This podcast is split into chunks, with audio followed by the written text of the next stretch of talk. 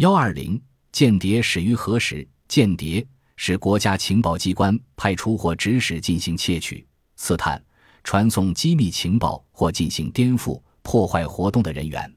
在中国的历史上，各朝的封建帝王都十分重视间谍的使用，他们遴选了各种人才，设置了专门机构，投入了大量金钱，使用了各种手段，为他们进行向外扩张或巩固政权服务。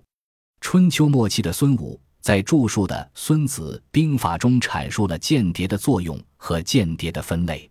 他把间谍分为五种，故用间有五：有相间，有内间，有反间，有死间，有生间。一间据其莫知其道，是为神计，人君之宝也。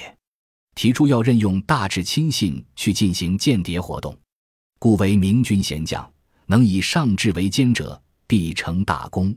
强调用剑要极端秘密，使莫密于间等等。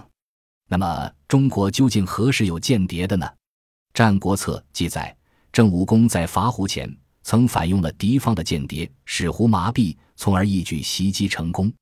郑武公欲伐胡，先以其子欺胡。因问群臣曰：“吾欲用兵，谁可伐者？”大夫官司其曰：“胡可伐。”武公怒而戮之，曰。胡兄弟之国，子言伐之何也？胡君闻之，以郑为亲己而不被郑，郑袭胡取之。传说中西周的太公吕望曾为西周做过间谍。《史记·齐太公世家》记载，吕望博闻强记，曾在殷朝做过官，知道商王朝的许多机密。他也到各诸侯那里进行游说过，了解各方国的情况。太公博闻。常侍纣，纣无道，去之。游说诸侯，而率西归周西伯。他到了西伯那里，根据掌握的商朝情况和天下的形势，提出各种建议和制定各种正确的决策，使商朝的诸侯重臣叛变纣王，投归西伯，有效地瓦解了殷王朝。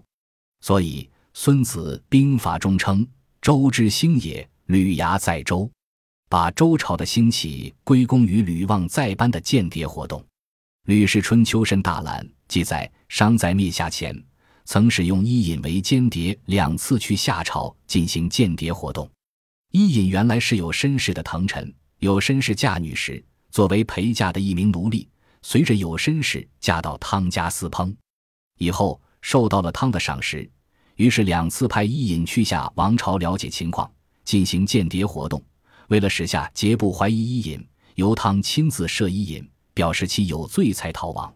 欲令伊尹往事况下，恐其不信，汤尤亲自赦伊尹。伊尹奔下三年，反报于好。汤与伊尹盟，以势必灭夏。伊又复往事况下。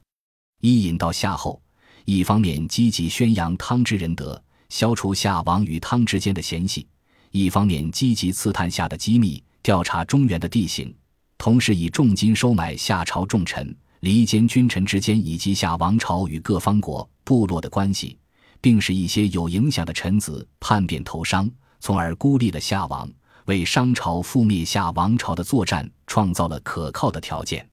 另据《左传·竹书纪年》记载，夏朝少康时在攻打过割两个方国的时候，曾派汝爱和季叔进入两国了解情况。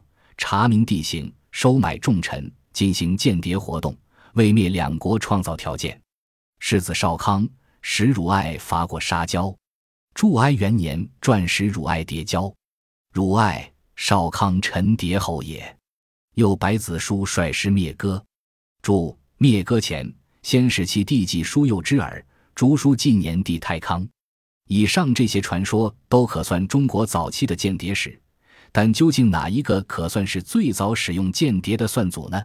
看来还得进一步查证。